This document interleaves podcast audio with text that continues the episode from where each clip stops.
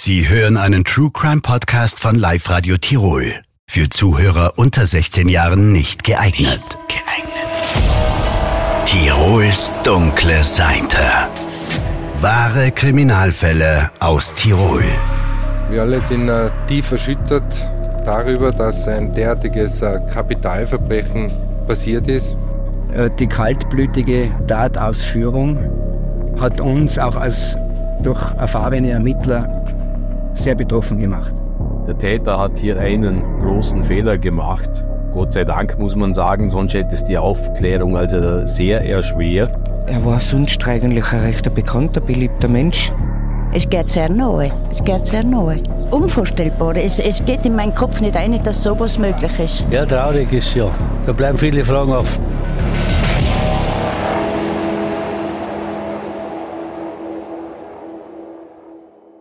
Eine Tiroler Bankangestellte ist tot. Sie wird in ihrem eigenen Auto betäubt, mit Benzin übergossen und angezündet. Im Visier der Ermittler steht ein Mann aus den eigenen Reihen, ein Polizist aus dem Bezirk Schwarz in Tirol. Mein Name ist Philipp Kranbacher, ich bin Redakteur bei Live Radio Tirol und in diesem zweiten Teil zum Tiroler Goldmord schauen wir erneut auf die brisanten Details, die diesen Kriminalfall auch weit über die Grenzen des Landes hinaus bekannt gemacht haben. Im ersten Teil haben wir bereits gehört, wie ein Polizist Polizist ins Visier der Ermittler gerät, wie er bei einem Verhör im Landeskriminalamt in Innsbruck die Flucht ergreift und dabei sogar eine geladene Waffe gegen einen Kollegen richtet, sagt Norbert Schwendinger, der zu diesem Zeitpunkt der Leiter des Morddezernats in Vorarlberg gewesen ist. Dem Täter ist es dann irgendwie gelungen, äh, die Waffe zu ergreifen, die Waffe dem äh, verfolgenden Beamten zu entreißen hat die Waffe ihm auf die Brust gesetzt und hat äh, abgedrückt. An dieser Stelle fassen wir kurz die Fakten zusammen. Am Freitag, den 16. März 2012, wird in Wiesing in Tirol eine Frauenleiche gefunden. Am Wochenende wird ein verdächtiger Polizist erstmals verhört. Am Montagabend wird dieser Polizist festgenommen. Dabei eskaliert die Situation. Es kommt beinahe zu einem Schusswechsel, wie durch ein Wunder, aber eben nur beinahe. Die Glock hat eine sogenannte Schlittensicherung und wenn der Schlitten also etwas verschoben wird, dann löst sich, auch wenn man also abdrückt, löst sich kein Schuss. Äh, kann, man kann das auch als Fallsicherung bezeichnen. Äh, und genau das war hier der Punkt, da er ihm die Waffe genau auf die Brust gedrückt hat und dadurch ganz offensichtlich der Schlitten etwas verschoben worden ist, konnte sich Gott sei Dank kein Schuss lösen. Die Szenen vor dem Landeskriminalamt in Innsbruck bleiben an diesem Montagabend aber weiter filmreif. Es sind weitere Kollegen dazugekommen und der, der äh, Täter hat ein zweites Mal versucht, also von der Schusswaffe Gebrauch zu machen. Das konnte Gott sei Dank also durch ein äh, schnelles Eingreifen eines Kollegen also verhindert werden, der ihm mit dem Fuß also die Waffe aus der Hand geschlagen hat. Äh, danach konnte er überwältigt werden und äh, konnte dann mit äh, konnte dann festgenommen werden. Dieser Vorfall führt letztlich dazu, dass ab sofort nicht mehr die Tiroler Kriminalpolizei ermittelt, wegen der möglichen Befangenheit. Immerhin wäre ein Kollege von ihnen um ein Haar erschossen worden. So bekommt Norbert Schwendinger am Dienstag einen Anruf. Der Leiter des Morddezernats in Vorarlberg soll ab sofort die Ermittlungen im Tiroler Goldmord leiten. Der erste Punkt war mal, oder äh, wie viele Beamte brauche ich überhaupt, oder dass wir nach Tirol fahren können. Äh, das zweite war natürlich dann auch, ja, es wird natürlich über Nacht, also wo bringen wir die, wo, wo können wir nächtigen im Tirol, oder? Äh, ich habe dann mit dem äh, Mordchef vom Landeskriminalamt Tirol gesprochen und ihn gefragt, was ist sonst noch alles zu machen oder wie ist der Stand der Ermittlungen. Und er hat mir dann das auch kurz geschildert, oder? Und dann habe ich mich entschieden, also in Absprache mit unserem Chef, äh, wir werden mit zehn Leuten ins Tirol fahren. An diesem Dienstagmittag hat aber nicht nur Norbert Schwendinger alle Hände voll zu tun, auch die Tiroler Journalisten. Die Tage nach dem Mord. Schock und Betroffenheit in Wiesing. In den Zeitungs- und Radioredaktionen des Landes herrscht Hochbetrieb. Öffentlich bekannt ist bislang nur, dass es einen Mord gegeben hat und dass ein Verdächtiger aus den eigenen Reihen kommt, wie es von der Polizei heißt. Die Tiroler Journalisten suchen nach weiteren Informationen, unter anderem auch durch Live-Reportagen direkt vom Ort des Verbrechens aus Wiesing bzw. aus Strass im Zillertal, das nur wenige Kilometer entfernt liegt. Die Menschen in der Gemeinde Straß im Zillertal sind geschockt. Der eigene Dorfpolizist soll die Bankangestellte getötet haben. Keiner hier kann sich die Wahnsinnstat erklären. Das Tragische ist das sowas, nicht? Es geht sehr nahe, weil ich mir denke, von sowas gibt es nicht, dass so eine Persönlichkeit so sowas machen kann. Und dass er Polizist ist, ist natürlich doppelt so schwerwiegend. Viele haben den Verdächtigen, den 51-jährigen Polizisten, persönlich gekannt. Der sitzt weiter in der Justizanstalt Innsbruck. Von den acht Kilo Gold, die das Mordopfer dabei gehabt haben soll, fehlt weiterhin jede Spur. Auch der Bürgermeister von Wiesing, Alois Aschberger, ist damals ein begehrter Gesprächspartner. In den vielen Interviews betonte er immer wieder, wie sehr der gesamte Ort unter Schock steht. Ja, die Stimmung ist wirklich nicht gut. Ich glaube, es ist ein Wahnsinn, was da passiert ist. Dieser tragische Todesfall, der bedrückt natürlich die ganze Gemeinde. Und äh, man merkt es natürlich auch in der Stimmung von den Leuten, die alle ganz gespannt sind und hoffen, dass der Täter auch so bald wie möglich gefasst wird. Denn das Mordopfer, die 49-jährige Bankangestellte, hat hier im Ort praktisch jeder gekannt. Ja, ist natürlich äh, jedem bekannt gewesen. Es war eine ganz sympathische, nette Frau und also für uns, wie gesagt, äh, unfassbar, was da passiert ist und die Gemeinde trauert und, und steht also da voll hinter der Familie und wir können da nur wirklich nur, äh, ja, wir sind total, total unfassbar, was da passiert ist. Wir sind wirklich in, in tiefster Trauer, die gesamte Gemeinde. In der Woche nach dem Mord herrscht im Tiroler Unterland Trauer. Vor dem Gemeindeamt von Wiesing hängt eine schwarze Fahne. Die Kirche ist beim Begräbnis des Mordopfers brechend voll. Die Trauernden stehen sogar bis auf die Straße hinaus, um Abschied zu nehmen. Ich meine, sie war ganz eine nette, kompetente, freundliche Frau, was jeder Menge hat. Und man kann sich das nicht feststellen, dass sowas passiert nicht. Eine tragische Sache, dass es solche Sachen auch gibt. Oder? Ja. Ja, ja, man, man bleibt auf dem Land einfach nichts verschont. Es ist einfach tragisch. Zeitgleich laufen in der Woche nach dem Mord die Ermittlungen der Polizei weiter auf Hochtouren. Norbert Schwendinger und sein Team aus Vorarlberg kommen am Dienstag nach Tirol und starten sofort mit ihrer Arbeit. Am frühen Abend sind wir also äh, eingetroffen in Innsbruck. Wir haben dann eine Besprechung mit dem Chef der Spurensicherung und mit dem stellvertretenden Leiter des Landeskriminalamtes Tirol gemacht die uns eigentlich äh, vorab einmal auf den Informationsstand, auf den notwendigen Informationsstand gebracht haben. Die Ermittler stehen vor mehreren Herausforderungen. Einerseits privat, zum Beispiel das Buchen der nötigen Hotelzimmer, die Frage nach dem Gepäck. Niemand weiß schließlich, wie lange die Arbeiten in Tirol überhaupt dauern werden oder auch der Abschied von den Familien zu Hause. Und auch beruflich müssen sich die Vorarlberger Mordermittler in Tirol erst einfinden. Wir mussten natürlich eine Infrastruktur äh, für uns natürlich irgendwie äh, herbringen, damit wir natürlich unsere Arbeit machen können. Äh, die Tiroler Kollegen waren uns hier sehr, äh, haben uns sehr geholfen dabei. Wir konnten einen Besprechungsraum, konnten wir uns also einrichten, äh, brauchten dann allerdings auch die technische Ausrüstung. Also es ist alles nicht ganz so einfach, wie man sich das in einem Film immer wieder vorstellt, dass man mal praktisch nur irgendwo hinkommen muss und alles ist natürlich tiptop vorbereitet. Äh, das ist Film, hat aber mit der Realität nicht so viel zu tun. Die Wochen und Monate nach dem Mord. Das Puzzle setzt sich zusammen. Die Ermittler wissen, dass es zwischen dem Mordopfer und dem Verdächtigen Kontakt gegeben hat, unter anderem per SMS. Von den Mitarbeitern der Bank, in der das Opfer gearbeitet hat, wissen sie auch, dass das Opfer ein Goldgeschäft eingeleitet hat. Für wen? Das lässt sich aber nicht beweisen. Und weil der Verdächtige selbst alles abstreitet, liegt es an Norbert Schwendiger und seinem Team, alle Hinweise und Indizien zusammenzuführen. Das erste Puzzleteil wird dabei direkt am Tatort gefunden. Und zwar ein äh, Punkt war das, dass also neben dem Fahrzeug, neben dem Auffindungsort, an dem das Fahrzeug also gestanden ist, waren mehrere Wasserlachen.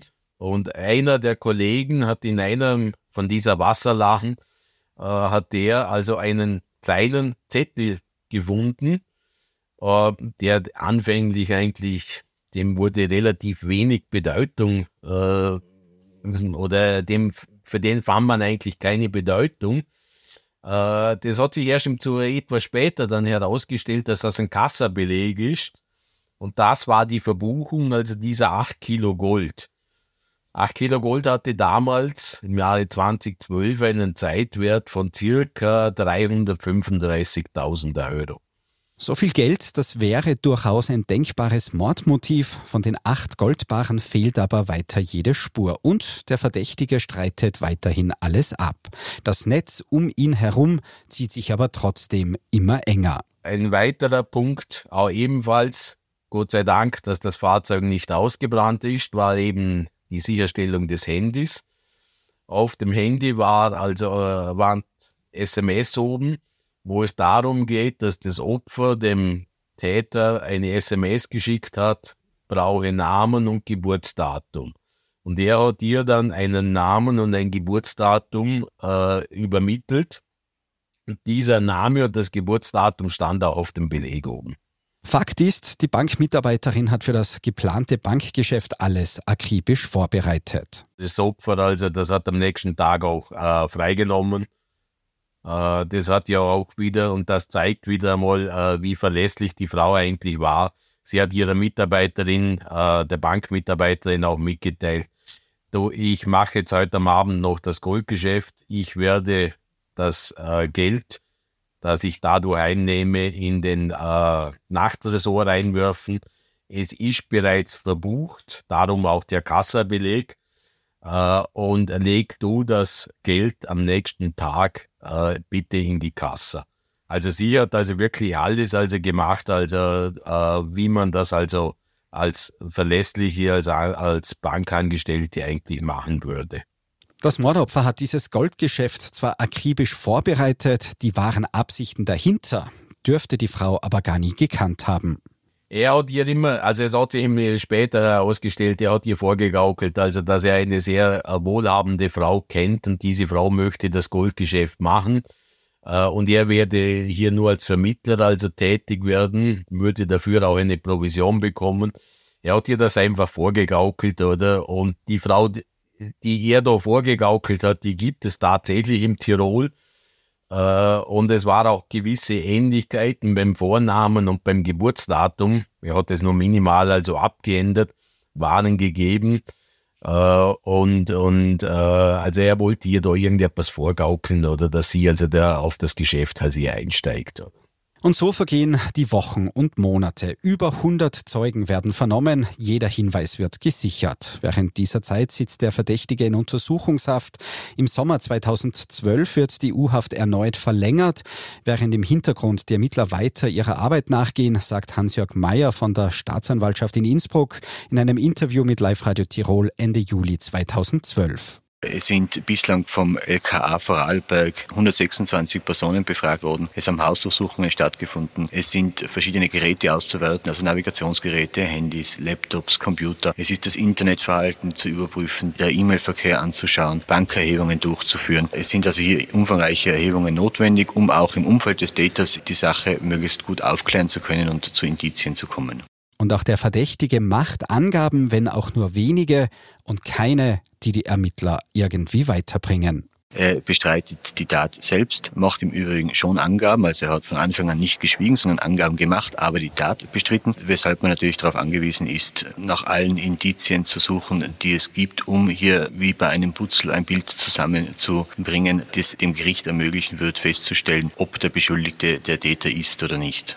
Bis dem Verdächtigen der Prozess gemacht wird, vergeht rund ein Jahr. Es sind die aufwendigsten Ermittlungen, die Norbert Schwendinger je durchgeführt hat. Man muss sich das so vorstellen, also dass hier äh, in etwa 120 Personen, also Zeugen, also vernommen wurden äh, und dass hier sehr viel Zeit dafür notwendig war.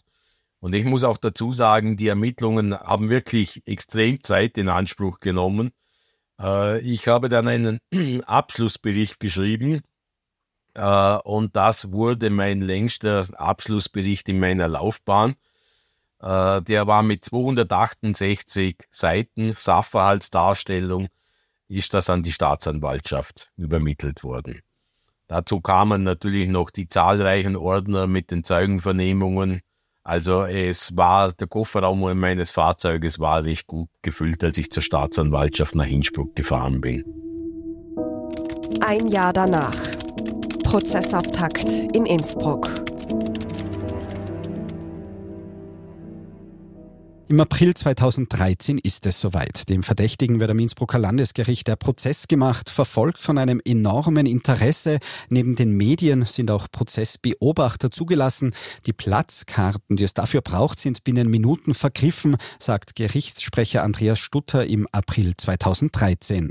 Der Ansturm war erwartet groß. Wir haben heute um 8 Uhr quasi die Schleusen geöffnet und haben eine eigene Stelle eingerichtet, an der die interessierte Öffentlichkeit Platzkarten abholen hat können. Es waren 60 Stück aufgelegt. Diese waren innerhalb von 15 Minuten weg. Auch der Chefermittler Norbert Schwendinger erinnert sich an das große Interesse an dem Prozess. Sogar die Ermittler selbst mussten sich um Platzkarten bemühen, wenn sie den Prozess beobachten wollten. Es hat einen Riesenandrang an Besuchern gegeben. Die Besucher mussten also sich um Platzkarten bemühen. Das mussten sogar wir von der Soko machen. Dass wir, wenn wir äh, als, Zuhörer, als Zuhörer, wir sind ja dann nur Zuhörer, äh, beim Prozess sein wollten, dass wir uns auch um Platzkarten bemühen mussten. Fünf Prozesstage sind anberaumt, verteilt über mehrere Wochen bis Anfang Mai. Am 9. April 2013 beginnt der Prozess. In der tagesaktuellen Berichterstattung von Live Radio Tirol heißt es damals in den Frühnachrichten. Live Radio, das Tirol-Update. Der Schwurgerichtssaal hier im Innsbrucker Landesgericht ist bis auf den letzten Platz gefüllt. Medien aus ganz Österreich, Angehörige und Zuschauer füllen die Reihen. Sie haben sich wegen des großen Andranges hier eigens Platzkarten organisieren müssen. In wenigen Augenblicken wird der Angeklagte nach fast 13 Monaten Untersuchungshaft dem Richter vorgeführt. Der 52-jährige Ex-Polizist muss sich unter anderem wegen Mordes, versuchten Mordes und Raubes verantworten. 38 Zeugen und fünf Gutachter sollen zu dem Fall zu Wort kommen. Der Mordprozess wird auch von den internationalen Medien sehr genau verfolgt. Reinhard Fellner, der Gerichtsreporter der Tiroler Tageszeitung, sagt damals in einem Interview, der Prozess ist natürlich etwas Besonderes. Es sind schon die ganzen Zutaten zu diesem Kriminalfall für die Leute erschreckend und faszinierend zugleich. Es geht um Gold, es geht bis heute um verschwundenes Gold, eine Beute, die bis heute nicht sichergestellt worden ist. Äh, das alles weckt natürlich Spekulationen Personen, wo auch äh, bis heute in der Öffentlichkeit ein gesteigertes Interesse besteht. Der Goldmord von Tirol sorgt in diesen Tagen auch international für sehr viel Aufmerksamkeit. Ein Polizist steht unter Mordverdacht.